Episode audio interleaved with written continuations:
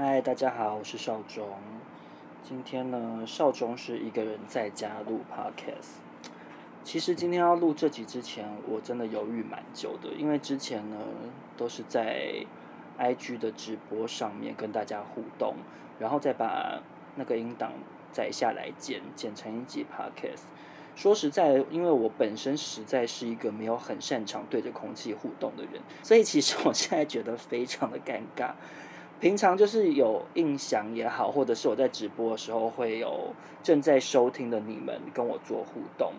我就会觉得比较安心。可是现在一个人自言自语会觉得很像疯子，但没关系，我今天就是下定决心要做这件事情试试看，希望大家会喜欢。真的好尴尬，哎，我不知道大家会不会这样子，哎，就是我其实是一个讲话蛮需要。就是蛮需要听众的人，因为其实以前小时候，呃，那个什么啊，无名小站之类的东西呀，什么痞客邦啊，哎，我那时候最开始好像玩甚至没有痞客邦，对，就是无名小站。那时候大家非常流行创无名小站的账号，然后周边的朋友都去创，我就觉得想说，哦，我也来创一个。那时候好像是高中吧，还是大学，反正就是很很久以前的事。然后我创了之后，我真的是大概可能只发过一两篇文吧，我现在也不记得账号了，反正就只发过一两篇文，我就放弃了。因为我就想说，我干嘛一直跟空气讲话？对，所以我只是想要讲说，我是一个很怕自言自语的人。但是即使是一个很怕自言自语的人呢，我现在还是已经叽里呱啦讲了快要三分钟的废话。OK，好，那我就是切入正题哦。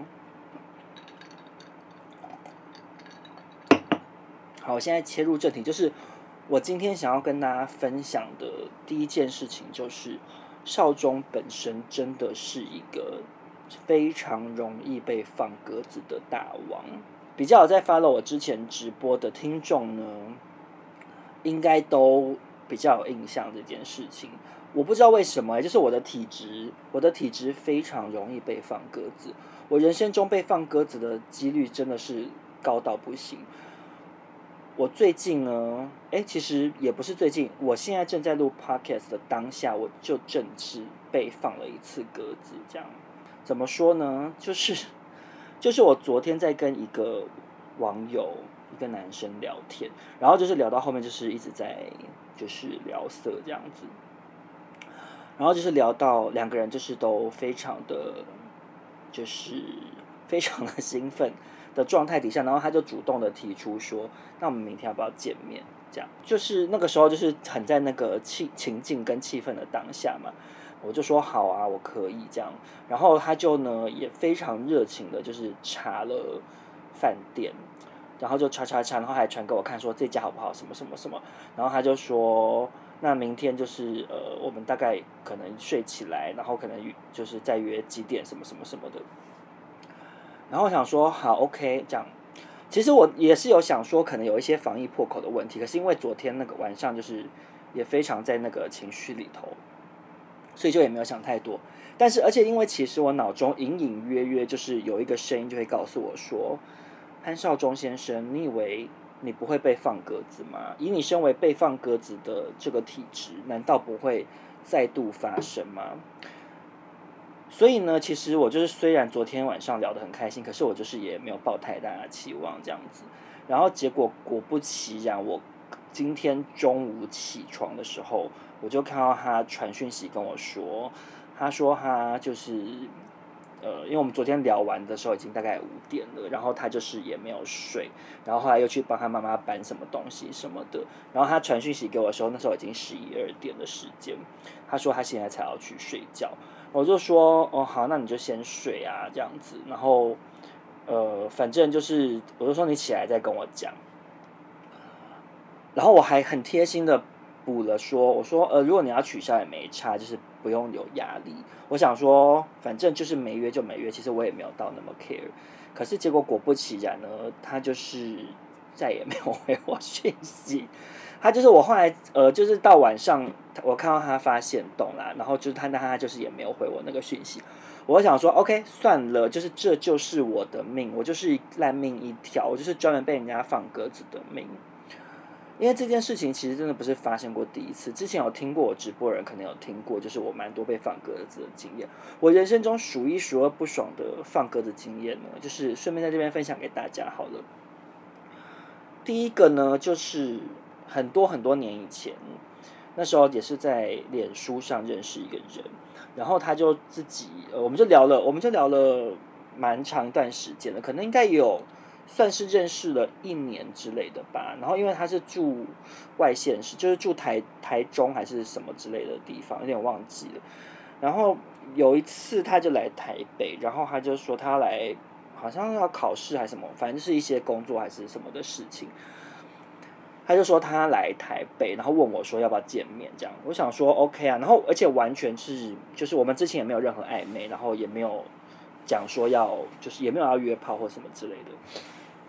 你就讲好说要见面，就约了说哦，就是几号的几点，然后 然后他就是会在西门町住在哪一间 hotel。然后我就是去那边找他，不是不是去他房间，就是只是说我就骑到那附近，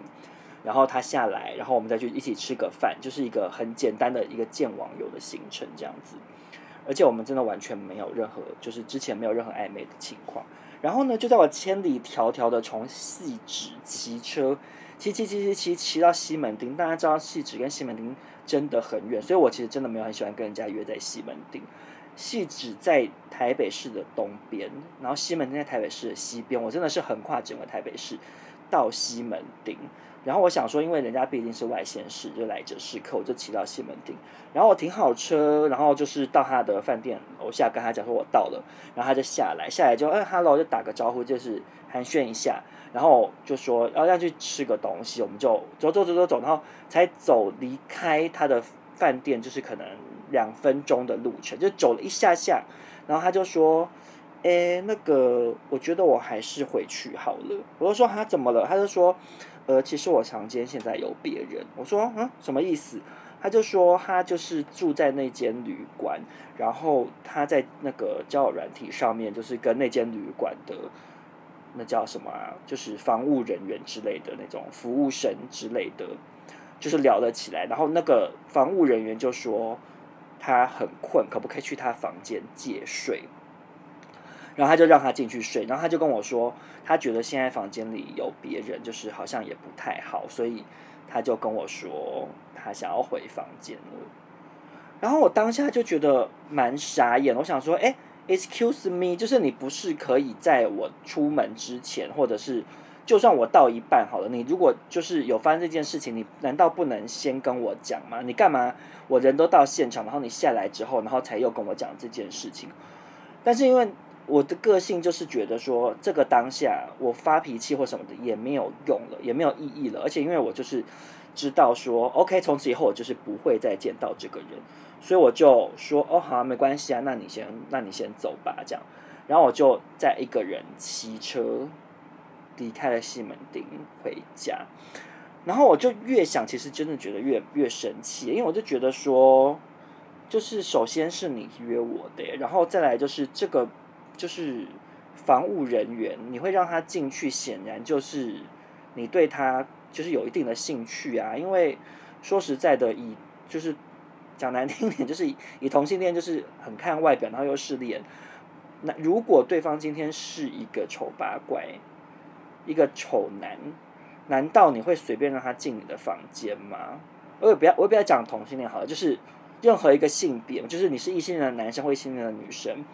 他都是一样，就是你会让一个陌生人这样进你的房间睡觉，啊，你不就是自己本身也有所图，而且对方一定也有所图啊？不然你怎么会随便去进入一个房客的房间睡觉？未免也太奇怪了吧？那如果今天你们两个就是已经抱持着有这样的企图，你们要就是。约炮，你们就去约啊？干嘛要就是也不先跟人家讲，然后我人都到现场了，我就觉得非常非常的没有礼貌。然后，但就是从果真就是从此这个人是消失在我的生活范围内这样子。对，非常的可怜，少中非常的可怜。然后呢，我另外一次被放鸽子也是很不爽的经验呢，就是一个。男生，然后他甚至我也不会把他定位成网友了，因为我们之前已经见过面不止一次，而且其实很多年以前我们两个是有暧昧过的，而且是有点快要在一起。可是因为后来我就很不幸的去了北京工作，然后结果后来那时候是他有一次他生日，然后他就问我说：“诶，那我要不要帮帮他庆生？就是他就跟我约，就是去 AB 喝一杯这样。”他自己约的，我就想说，我就说好啊，当然可以啊，呃，反正他生日嘛，而且说实在的，因为我就是以前跟他暧昧过，所以我难免也是会有一点想说，呃，可能就是另外一次发展的机会或者是什么之类的。然后呢，我就跟他约好了几月几号的几点在 AB 门口见面，然后一直到当天的晚上，我都还在跟他有保持联络，就是说，哦，你在哪里？什么什么？然后他就说，哦，他在桃园，然后跟。跟他家人吃饭什么什么的，就是一直中间都有联络，然后一直到呃，就快要到我们约定的时间，我准备要出门之前，我就传讯息跟他讲说，哎，我要出门了，结果他就没有回。那我想说，哎，因为他从桃园上来，他可能就是在客运上睡觉，因为我们之前曾经也有约过，就是他就是约过他来台北。然后他就是会在客运上睡觉，我觉得这这这也蛮正常的。所以我他本来就是之前有时候会有类似的情况，然后就是我会联络不上，然后是后来他就是说，哦，我刚刚在车客运上睡觉，类似像这样。那我也当然就也不疑有他，我就搭车前往 AB，然后结果我到这一路上都一直传讯息说，哎，我说你是不是睡着了什么什么，然后打电话也不接，然后一直到我在 AB 门口。等了老半天，然后打电话没接，传讯息没回，就是，我就很想说，我的天呐，我真的就是彻底被放鸽子，而且因为我就是觉得，就是夜店这种地方，我不可能一个人去啊，因为一个人去就是很尴尬。我就是其实是一个很怕生的人，我不是那种可以随便走进一个陌生环境，然后就跟陌生人开始聊起来的那种类型，所以我就是一定都是跟朋友去。就是可以互相照应，然后帮对方，就是当对方的安全气囊，就是比较不会尴尬。我想说，我坐在 AB 门口，想说我完蛋，我这个夜晚真的是毁灭。我我就就是千里迢迢从汐止这样，然后打扮就是花枝招，其实也没有花枝招展，我穿衣服都平常穿的很无聊，大家看我的现实动态也知道。但是我就是打扮好了。然后到了这个地方，结果被放鸽子，我就觉得非常傻眼。而且因为我之前跟他见过面，我就觉得不不太可能啊，就是他干嘛放我鸽子？我们又不是没见过面。然后我就还突然觉得很担心，想说会不会是他就是发生了什么事？我就开始上那个 Google 搜寻新闻，然后在那边找说桃园车祸、桃园命案什么什么。我想说，该不会真的发生了什么可怕的事情吧？然后当然都没有找到。然后过了隔天，然后又再隔天，我都还有传讯息给他，他都没有回。我就想说，到底怎么回事？可是因为隔了很多天，最后就真的想说，OK，人生就是有些未解之谜，就是也没有办法。就像比如说，我们也不知道亚特兰提斯到底有没有在海底，就是你知道，人生就是这样，有一些事情永远没有答案，就算了。结果呢，就在我觉得放弃的时候，就是已经隔了可能一个礼拜了吧，他就才回我讯息，然后跟我说抱歉。然后我当然就觉得很不爽，我就跟他，我就我就说，你知道我就是真的找你找了老半天，我还想说你是不是出了什么事，我还在那边查新闻，想说你会不会死掉了什么的。我说你到底为什么没有出现？然后他，反正他后来才跟我承认说，他就是因为那时候他跟我约的那个时间之前，他本来是在跟家人吃饭，可是家人吃饭的饭局提早结束了，所以他就去了另外一个朋友的局，想说先去那个局，然后再来找我。可是他在他朋友那个，他说他在朋友的那个局喝醉了，然后睡着了。说实在的啦，就是我其实没有非常的买单，因为我觉得。就是是能喝多醉，因为我跟他最后联系时间大概是九点之类的吧，然后我们是约十十一点之类的，十一二点，然后他一直到九点左右，就是八九点还有回我讯息，那中间，请问这个时间再加上车程，你本来预计要搭车的时间，你中间也顶多待一个小时可以喝吧？那，然后他又不是，他又不是刚满十八岁，但是他现在已经已经二十好几啦，二二二五二六之类的了吧？就是有什么好酒量那么差？他也不是平常不喝酒的人，怎么可能就是去朋友的局然后喝醉到直接昏倒？我自己是觉得可能他在那个局遇到了对一其他对象或什么的，我不知道，但是我也没办法，因为我也没办法查证嘛，所以我就是也只是跟他抱怨了一顿，然后我就觉得说他这样子很过分什么什么的，但就也只能这样。但是以上两个故事就是证明少中本身就是一个非常容易被放鸽子的人，我也其实也一直搞不太清楚说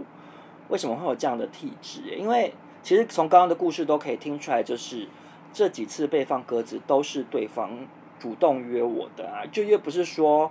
又不是说我今天就是怎么讲，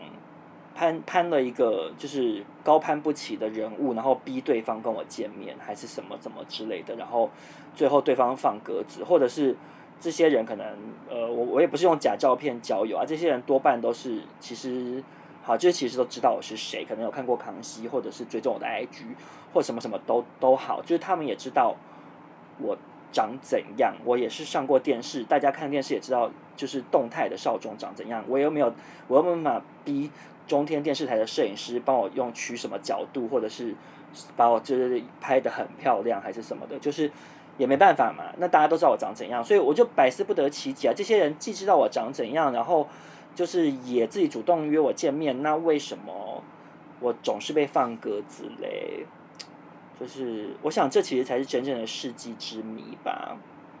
哦，然后另外还可以跟大家分享的事情呢，就是因为就是少中印象这个平台也是创立了蛮久的嘛，中间也遇过一些人想要来谈合作，那其中有一个我印象比较深刻的是对方是一个。中国的平台，然后他们是说，呃，我们把节目授权给他们，同步在他们的平台播出，然后会给我们一笔钱，然后他就是算签一年的合约这样子。然后那个钱我觉得蛮多的，因为毕竟就是你知道，大家都知道他们中国人比较有钱，对，就是他们给的还蛮大方的。但是因为我一开始收到这个邀约，我自己其实有点心有疑虑啦，所以我就是也有问他，就是我有跟他问说，那你们会不会管制我们聊天的内容？因为我自己知道，就是虽然说我这个平台没有特地聊一些政治性的话题，可是因为我本身的政治立场在 IG 上一直也都蛮明确的，就是一个对于他们国家的人来说。是一个政治不正确的政治立场，对，简单来讲是这样子，所以我就也会担心说会不会有言论审查的问题，然后对方是说哦，没有，不会管控我们聊任何的事情，那反正如果我们那一集的内容有问题，可能比如说他们在做修剪也好，或者是那集不要上，我想说哦，那好像也 OK，然后他就是说那我们就要签合约这样，但是我就想到说，哎，可是其实问题是。我之前曾经在那边上过新闻，而且是负面新闻。我就老实跟他讲了这件事，然后他就说：“那你可不可以把新闻传给我看？我要跟主管讨论。”我也就传给他看了，结果他就消失了。我们前面来来回回好几封信，他中间跟我要我的脸书，然后什么什么的，然后讨论了一些合作的内容。结果最后就是，当我传这个新闻给他之后呢，他就消失了。有有一些有一些听众朋友如果不知道的话，我就简单跟大家讲一下哦。就是呢，就是呢，多年以前，少中曾经在北京工作过。我们那时候是去做《姐姐好饿》，就是小 S 在那边的一个节目。然后我在那边的时候，我就在我自己私人的脸书上发文 complain 那边的食物很难吃。我就在讲说哦，外卖不好吃，然后肯德基也不好吃，什么什么的。然后我说，就是去面包店，然后那边的肉松面包的肉松还是浅褐色的，什么什么的。就是其实我也没有觉得浅褐色的肉松怎么样，只是因为大家也知道我们在肉松面包遇到的肉松，通常就是颜色可能不会到那么浅。然后我但我没有指指涉任何事情哦，我只是就是怎么讲，有点 by the way 提了一个无聊的点，就是你们也知道，大家有在追踪我这么久，我有时候会讲一些很无聊、很琐碎的事情，其实就大概是那个样子。对，然后这篇文呢，它虽然是在我的私人脸书，但我的确是有开地球，没有错。可是它就是，毕竟是我私人脸书，我也没有想那么多，就是有一点算是抒发我的乡愁，就是出国的游子一定都会很想念故乡的食物嘛。结果这篇脸书破完就被转到了豆瓣，然后从豆瓣被转到了。微博什么什么的，然后好像有被一个，先是被一个他们的什么叫呃娱乐公众号，一个比较大的号转了之后，哇，整个就是发酵开来，然后我就一连上了好几天的新网络新闻，就是他们那边各种的网络新闻跟那种什么娱乐号都在骂我，就说。我明明就是去圈钱什么什么的，然后就是去圈钱还敢批评，然后什么什么，觉得我讲那个肉松的事情是在攻击他们的食安问题，然后说什么坐井观天啊，就是哎，大家都很清楚，就是大家很清楚他们是怎么形容台湾人的。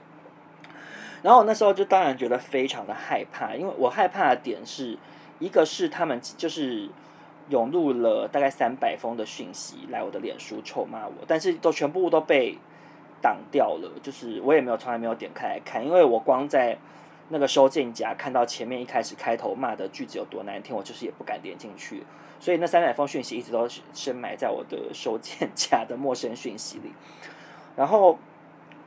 当然就是会心情大受影响嘛，而且他们也是有人搜到我跟欧娜那时候住在哪里，也公布在网络上。然后再加上就是这整件事情，我觉得我很担心对于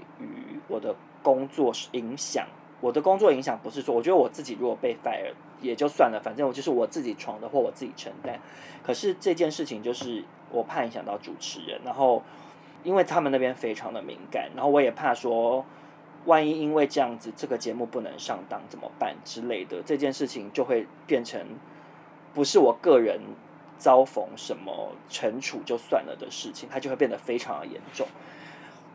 那当然是好险，最后没有如我害害怕担心的那样。我的就是主管，呃，我的我的制作人国强哥也好，或者是我的老板詹哥，也都人蛮好的，就没有特别骂我什么。因为的确，我也只是，其实我只是在我的脸书抒发了一下，我觉得对于食物的不习惯。对，但这件事情就闹得沸沸扬扬，而且我那时候其实觉得很委屈啊，因为我就觉得，OK，我今天退一步来讲，我假设我支持两岸统一好了，那我就不就是一个南方人吗？就是从他们的角度，我就是一个南方人北漂嘛，就是就好像是比如说，呃，上海人然后去北京吃东西觉得不习惯很难吃，这就很正常啊。你不要讲中国的那个省份这么多，地这么大，你光讲台湾，台湾这么小。台南人，然后就是来台北，就是骂台北食物难吃，或者是台北人去台南会觉得叫什么好甜什么，就是台湾这么小，都会有很多这种关于饮食方面的文化不同、习惯不同产生的纷争的，何况是中国地那么大，我就觉得 OK 啊，你们你们不是说我们是两两岸一家亲，或者是我我是你们是我的祖国吗？那我今天就是一个南方人的话，那我去北京饮食不习惯也。没有问题吧，就是也还好吧，有需要发这么大脾气吗？然后再加上他们又一直骂说我去那边圈钱，我就想说，可是我的薪水其实是台湾公司发给我的啊，我们那是比较有点像是外包人员，就是我的我们被那边的网络平台，然后整个 team 请过去去那边做节目，就有点像是比如说他们可能买了 Running Man 的。版权，然后请 Running Man 的原班人马去帮他们制作，有点类似像这样的感觉。那我就是付薪水给我的人，也不是他们啊。我就觉得说我去圈钱也有点太严重了吧？何况我在那边又没有赚大钱。我们在台湾本来的薪水就是就也不高啊。然后去那边虽然说有呃差旅的加急，但也没有加很多啊，又不是给我两三倍的薪水。我到底要圈什么钱？然后那边的物价又比较贵。那边的在那边就是随便吃一餐也是要两三百块以上啊！就是你你说实在，我也没有存到任何钱，我又不是去澳洲打工旅游，我是是要圈什么钱？就觉得整个很委屈这样。好，但反正不管，就是因为这整件事情，所以就是当时闹得沸沸扬扬。那这整件事情也让我对于当当时有中国平台来找我们合作这件事情产生了一些疑虑，因为我也很怕说，哦，我说好，那今天这个节目拿过去播，那可是有人会，可能有些中国网友发现我是谁，然后去翻出过去的事情，那我不就又造成了这个平台的困扰，可能甚至也会造成我的困扰，可能这件事情被中国网友唤醒，然后他们又说。啊！潘少忠竟然又敢来中国大陆圈钱，什么什么，然后就是全部又冲进来我 IG 臭骂我，那我不是又是自找苦吃吗？所以虽然觉得说啊，对方提出的待遇蛮好的，我还是决定老实跟他们讲这件事情。我就说交交给你们评估这样。那显然他们评估之后觉得就是 say no，所以就是再也没有回过我的信件了。哎我怎么突然觉得我好像蛮擅长自言自语的？我现在已经自言自语半个小时了啊！我不知道啊，今天口条还 OK 吗？因为，因为我就是有点担心说没有任何人跟我做互动，然后我就是会担心说自己讲话越讲越低低频呢。因为像呃，我有我也是有听欧娜的 podcast 嘛，然后她一开始录音的时候，的确也会情绪都会比较平，然后就是没人互动的话。怎么讲？就是可能不会那么嗨，就是正常人都是这样吧。然后一直到有一次，他那时候发，后来发了一集，然后他就有提到说，他发现他在录 podcast 的时候，一定要觉得自己好像已经疯掉了的那么嗨，然后听听到成品才会觉得是好听的。我那时候想说，对对对，因为我就是有印象跟我一起互动，然后两个人里面笑啊，讲会讲一些。就是开玩笑的话什么的，所以整个节目听起来就很活泼。那你一个人就比较难达到这个效果。所以我刚刚就是一边在录，都一边在想说，不行不行，我的情绪不能就荡下去，这样子就是怕听起来很难听。这样就一直你知道在内心鼓励自己，帮自己加油。希望就是希望大家听了不会觉得太无聊，这样 会不会太卑微？好。接下来呢，就是要跟大家分享的故事呢，其实就是我家的窗台的后续。因为我上一次在那个雅琴故事屋那集头有分享到，就是关于我的房间的窗台会积水，导致我房间会漏水，然后我爸就是协助我处理这件事情的一整个过程嘛。那上一次呃还没有听的听众朋友呢，就是可以麻烦去听上一集的雅琴故事屋。对，那今天就是想要来跟大家分享这几件事的后续是什么。上次就是讲到说，我们就是后来请来了水电工的那个伯伯，然后他就是在我的窗台打了一个洞，让水流下去嘛。结果呢，结果后来就是又就是衍生了更多的烦恼。为什么呢？且让我娓娓道来，就是我家楼下。的那个镇楼下的住户呢，很生气，因为他就觉得我们的水这样会滴下去，滴到他的窗台，滴到他的花台。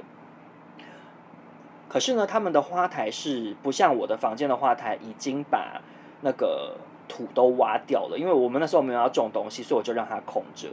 而且我的窗户有雨披，所以水不会直接。就是你知道毫无保留的打进来，可是他们家就是没有做雨披，然后再加上他的花圃里面有土，所以我的水滴下去，如果滴到他的花台呢，那泥土可能就会溅起来，溅进他没有关起来的窗户里之类的，所以他们就很不高兴，就去跟管委会讲，然后管委会就也在我们的电梯的布告栏上面贴，就是警告，他没有指名道姓是我们家，但他就是有讲说，就说哦这样子就是如果劝导不听的话会开罚，就是什么。好几万块这样子，然后我就觉得很烦，然后我爸就去找楼下，就是讲，就是跟他讲说，哦，就是解释说，我们不是故意的，就是因为呢，我们其实我们的冷气水已经有用桶子装嘛，就是我上次有跟大家分享，我们是拿一个家庭号的牛奶瓶装那个冷气水，那我就是会把冷气水拿去倒，那就算冷气水没有及时的去倒掉。可是它也只是会可能渐渐的从冷气桶的从渐渐的从桶子里溢出来嘛。那那个水的量其实讲实在话，花台那么大，就是你要积到会整个这样流出去，其实就是也不太可能，因为量没有那么大。何况我冷气并没有二十四小时开，后来才发现说，是因为我上次有跟大家讲到，我们花台本来就有一个洞，是原本就就是盖房子的时候就做的那个排水孔，正常的花台都会有，因为大家种花浇水就是底下都会有洞让它排水嘛，那是那个排水孔堵塞了，整个主管路堵塞了。所以这件事情本来就是说实在的，我觉得不是我们家个人的错误，而且更恼人的是，这个洞水会倒流，就是没有错，就是会像伍佰老师的歌一样，就是让水倒流。那个洞虽然堵塞了，可是别层楼的水，其实你也不知道是谁的水，反正就是那个水会倒灌进我们家，因为。主管路它可能已经整个堵塞了，所以就变成是有时候水倒灌啊，那些水倒灌就会直接从我们在花台上面找的那个洞直接流下去，然后呢就滴滴答答的滴到楼下的那个住户，然后他就很不爽这样子，我就觉得很委屈啊，因为其实我对我来讲，这整件事应该是管委会要处理的。哎，我现在整个话题会不会太家常，有够琐碎？好，不管了，反正就是。这件事我就觉得很烦，然后因为我爸本身又是一个很怕得罪外人的人，他就是我房间淹水这么多年，他就是一直都有点不太积极的处理。大家听上一集就知道，他也是拖了很多年，就是没有很认真的就是处理这件事情。然后呢，结果现在被楼下的人就是靠腰，他就变得很害怕，所以他就是每天不停的进我房间。看有没有积水，然后看我的那个呃冷气的那个桶子的水倒掉了没？他就是可以每天进到房间好几遍。其实我自己也是有在注意，可是他就是很 worry about it，他就是一直进来，然后甚至连我在睡觉的时候他都不放过。因为我爸本身是一个非常早起的人，我爸大概每天早上六七点就起来，然后我那时候正是我就是正在睡觉的时候，他就是会一直进来我房间，然后打开我的窗户，然后看那个水，就是拿去倒什么的。然后我就觉得很不爽，因为我睡觉，我是睡觉前会把冷气关掉的人，我就吹电风扇，因为我就觉得开一整个晚上太浪费电了，所以我就是睡前可能开一个小时我就关掉，房间门不要开，让冷空气留在我房间里。然后他一直进来开门开窗，就让我冷空气全部流出去，然后我房间就变得很热。而且又一直干扰到我睡眠，然后我知道年少中已经三十五岁了，就是有点就是被中断睡眠，要再睡回去就是需要是非常苦心，我就觉得很不爽。我就一直跟他讲说，你不要在奇怪的时间进来，而且我就在睡觉的时候没开冷气，到底只是怎么会积水？结果有一天呢，我就发现我房间又积水了。因为我房间现在有铺那个就是假的那个木头地板，就是那种那叫什么？就是木头的拼的那种东西啦，地板贴，地板贴，对，就是现在大家很多人都会在房间做的那个东西，就是很便宜，可是它就是假的木头的那种地板贴。然后那个地板贴大家也知道，它就是用卡卡的方式，就是它并没有粘胶，所以它就是其实是会有缝隙的。然后呢，我就想说，为什么我走路的时候那个地板的缝隙会渗水出来？我就发现，真的是，我真的是骂脏话，就是又淹水，我吃快被气死。结果我就打开我的窗户一看，我的窗台大积水，里面给我大积水。我想说，这不是挖洞了吗？怎么会积水？就算那个原本的一开始的那个管路水，就是让水倒流，它也应该会排出去啊。怎么会积水嘞？结果我定睛一看，你们猜怎么着？现在给大家猜一下，三秒钟。好，三二一，答案就是我爸又把那个洞堵起来了。因为我爸太怕，就是得罪楼下的住户，所以我爸就又拿东西把我们挖好的那个洞堵起来。他就淹水了，然后就就再度从我墙壁渗下来，然后流到地板的底下，我真的快要气死，然后就傻眼，就把那个拿来塞的那个塑那一坨塑胶袋拿起来，然后果真一拿起来就啪啦这样噼里啪啦噼里啪啦，水就这样整个流出去。我想说，我快被气疯，然后我就跑去我爸房间，就说你你干嘛？你干嘛趁我不注意把那个洞堵起来？然后他就说哦，我要做实验呢。我说你要实验什么？他就说，我就是看堵起来还会不会淹水。我想说啊，不然嘞，就是在没有打那个洞之前，我不不是常常常就莫名其妙积水，导致我房间里面淹水嘛？到底要实验什么东西？我就很生气的讲说，你就是怕楼下的人呐、啊，你就是你都不怕你的家人，就是住在一个淹水的环境，然后楼下的人讲，你就在那边很怕得罪人家，而且因为那个时候就已经讲好过两天。那个水电工的阿伯就是要来帮我们，直接就是对针对那个洞，可能再接一个管子出去，可能接一个软管或什么的，直接垂降到一楼，让里面的水就是不会滴到楼下的窗台，它就直接流到一楼。大家也知道，很多就是有冷气的那个室外机，很多住户也都会做那个管子嘛。对，就是那样子的东西。我想说过两天不就又来装了吗？你干嘛在这个时候给我在那边做这个奇怪的实验？就是，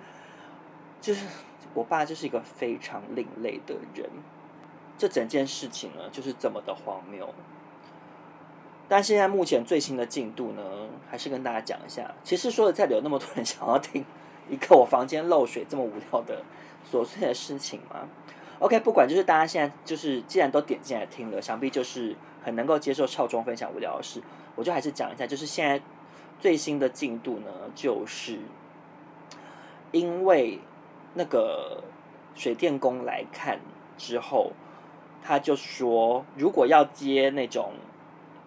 灰色硬的那种管子接到一楼的话，就要请吊车来。可是我家的窗户外面的跟隔壁栋离很近，吊车也进不来，所以也不知道怎么把那个硬管水管直接接上来。可是如果用软管的话呢，它就是说又。就是怎么讲，一路就是从我们家到一楼，中间有很多障碍物，就是也很不、很不、很不好处理，很不乐观这样子。然后就是讨论，他跟我爸讨论，就是讨论老半天之后，觉得最可行的方法就是借用我们家楼下的那一户人家的管线，因为楼下那一户人家原本也是跟我们一样有受到这个困扰，那他那时候就是已经直接接了一个管线到一楼。但是不知道那时候他是怎么接的啦，可他是，但他接的是硬的那种固定式的管路，但就是可能因为毕竟我们找的水电工不一样，可能他那个水电工有办法，那我们的水电工就说那样子很难。但总而言之，就是水电我水电工阿北就说，我们可以把管子接到四楼原本做好的管子，借用他的，一起大家把水排下去，因为其实也没差嘛，它就是一个。让让水离开的地方，而且这样子四楼就不会再被我们，就是有时候被倒灌出来的水滴滴滴答答流下去这样子。然后我爸就去找四楼的住户洽谈，结果四楼住户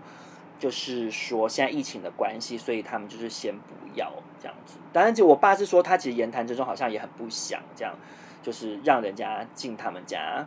就借用他们的管路这样。但是反正不管他，就是说现在疫情的关系，先不要。那我想说，OK，好，那其实这样子也算是一个解套方式了。因为既然 OK，现在是你讲的，你说现在先不要，那我就也就放心了。就是想说，OK，水倒灌，然后流到你们家就流流下去吧，你们就把窗户关好吧。我就只能保持这种心态这样。那反正我相信，就是等疫情结束，然后他自己受不了，他就是又会来警告我们家水不可以 流下去。所以我现在只能这样消极的处理了。